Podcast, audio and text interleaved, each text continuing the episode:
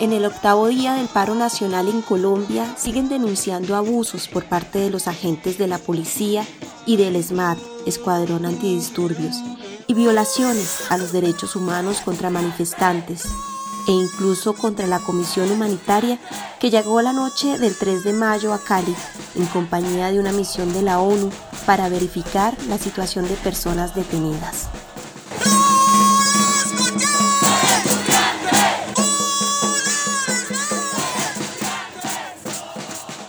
Los ánimos empezaron a caldearse en las calles a pesar de haber tumbado ya la propuesta de reforma tributaria que el gobierno de Duque había presentado al Congreso. Una reforma que logró unificar el sentimiento de descontento y por un momento romper posiciones polarizadas.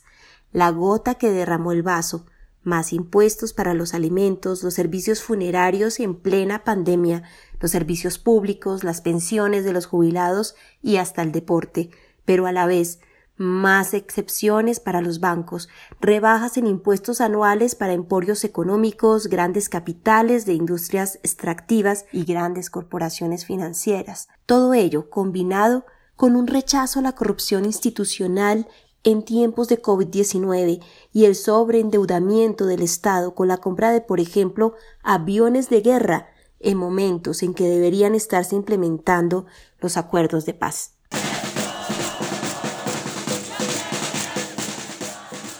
Aún así, lo que se había convertido en una fiesta de multitudinarias protestas pacíficas, plantones, encuentros organizados, aún en medio del tercer pico de la pandemia, se fue tornando cada vez más en una confrontación entre personas civiles y la fuerza pública. Mi nombre es Freisman Toro, soy escritor y editor, vivo actualmente en el municipio de Jamundí, zona metropolitana de Cali, a 10 minutos de la ciudad. Todos los productos no perecederos se acabaron, no hay carne, no hay huevos, las panaderías ya no tienen pan. Mm, se escuchan como en este momento eh, helicópteros que sobrevuelan en las noches, aviones que sobrevuelan. Y uno habla con la gente en Cali y es peor, ¿no? Porque en Cali se escucha eh, detonaciones, eh, balaceras, disparos, gritos. Y eso se replica en, en las redes sociales y realmente pues hace que uno pierda el sueño. Acá los vecinos no duermen donde yo vivo.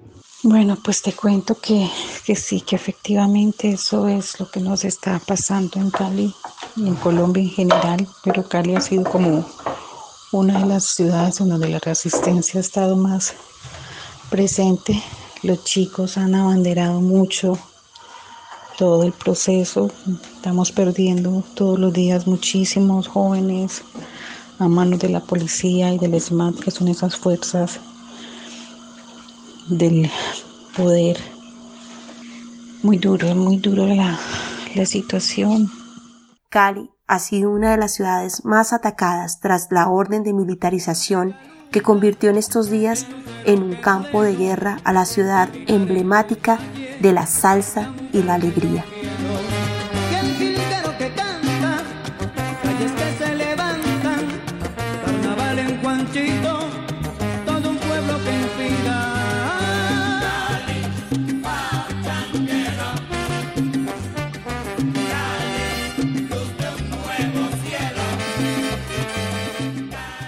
Los y las jóvenes que salieron a las calles con cantos nuevos, batucadas, saltimbanquis y acróbatas de telas y hasta de la cuerda floja, propusieron en una estética renovada y con buen sentido del humor su crítica al poder y retomaron una gesta que ya venía desde el año 2019 con el estallido social y que se viralizó a lo largo de la cordillera de los Andes y en todo el sur.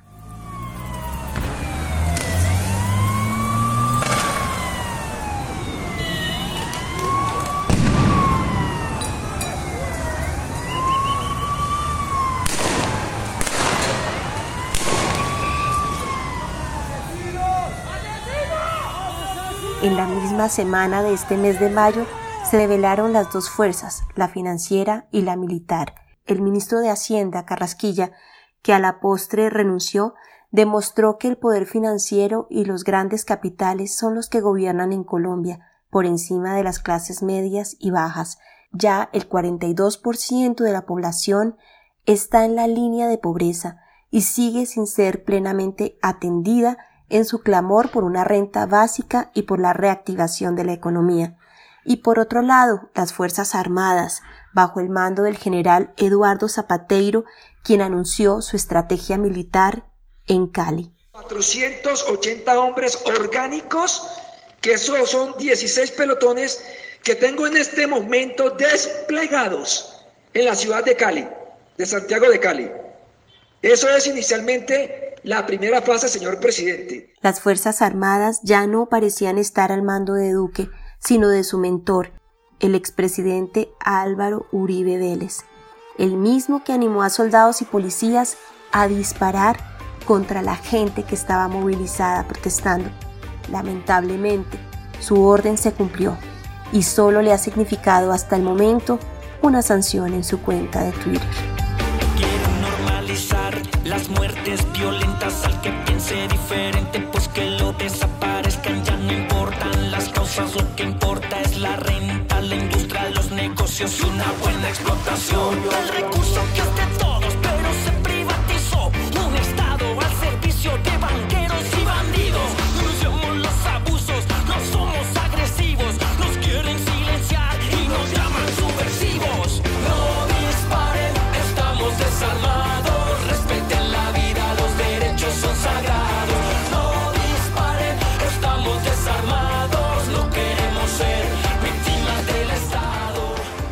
En los últimos días se han reportado más de 800 personas heridas. La plataforma Defender la Libertad señala que entre los heridos hay 13 que presentan lesión ocular. La ONG Temblores, una ONG de activistas en la garantía de los derechos constitucionales, habla de 31 homicidios cometidos por miembros de la fuerza pública desde el inicio del paro nacional el 28 de abril, 1.443 casos de abuso policial reportados, 43 casos de abuso policial, 10 víctimas de violencia sexual, 10 víctimas de violencia sexual, 814 detenciones arbitrarias, 14 detenciones arbitrarias, 8 allanamientos ilegales. También hay denuncias de desapariciones en las movilizaciones. Solo en Barranquilla, en el Caribe colombiano, se han presentado 18 denuncias de desaparición, de las cuales 6 son mujeres. Del otro lado, también ha habido ataques contra los policías. En las últimas horas, la alcaldía de Bogotá informó que hay 19 policías heridos en las protestas. Se quemaron varios centros de atención policial y al paso también fueron heridas 72 personas civiles. Solo en el sur de Bogotá, entonces, en la madrugada del 5 de mayo, se reportaron 91 heridos. Mi nombre es Maite Misastique, lideresa social de Cali, capital del Valle del Cauca, en Colombia. Es importante decir que durante todo este paro ha sido latente que donde está el ESMAD, el Escuadrón Antidisturbio, y la policía, hay dolor, hay gritos, hay muerte. Y cuando ellos no están, hay fiesta, holgorio, argumentación, protesta pacífica.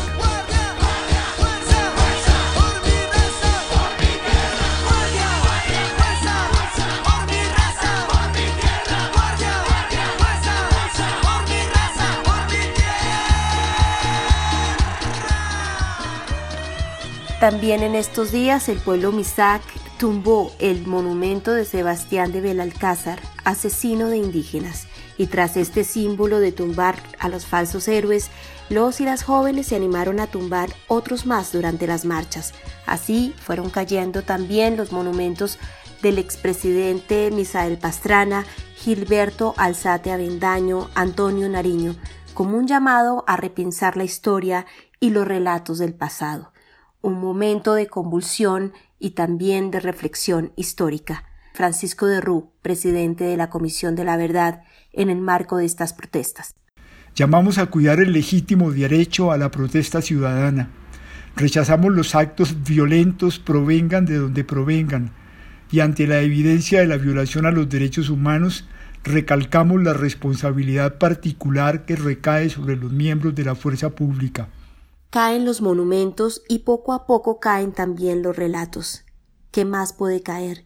Sigue en pie la reforma a la salud que pondría fin al hospital cancerológico y serían liquidados más de mil hospitales públicos en los territorios, entre otros desastres.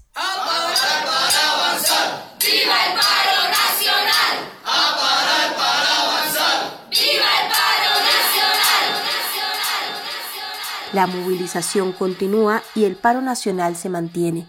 La llamada minga social de los indígenas ha llegado a reforzar las movilizaciones y a proteger a los manifestantes a través de su guardia, que es la encargada de la seguridad de las comunidades y de los territorios, con la autoridad que les da un bastón de mando y su resistencia ancestral. ¡Resiste!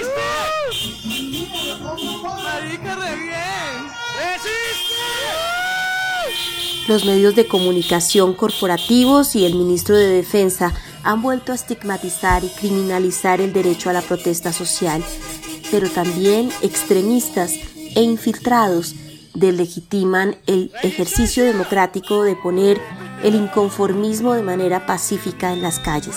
Así se recicla una y otra vez la violencia histórica en Colombia. Había una vez un infiltrado que lo tenían identificado. Todo el mundo lo conocía, le decían el infiltrado. Lo conocían los Misak, lo conocían los Guayú, lo conocía todo el parche LGBTIQ. El que no salte es el infiltrado, el que no salte es el.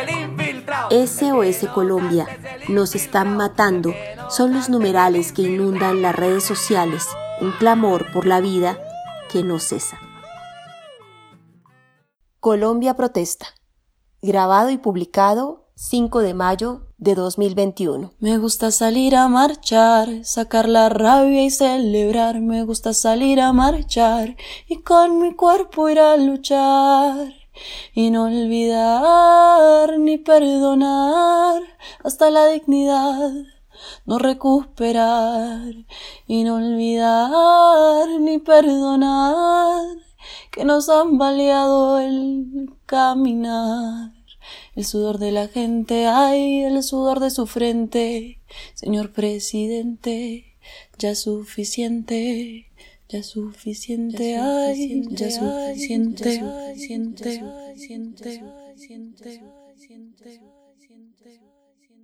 Centro de Producciones Radiofónicas.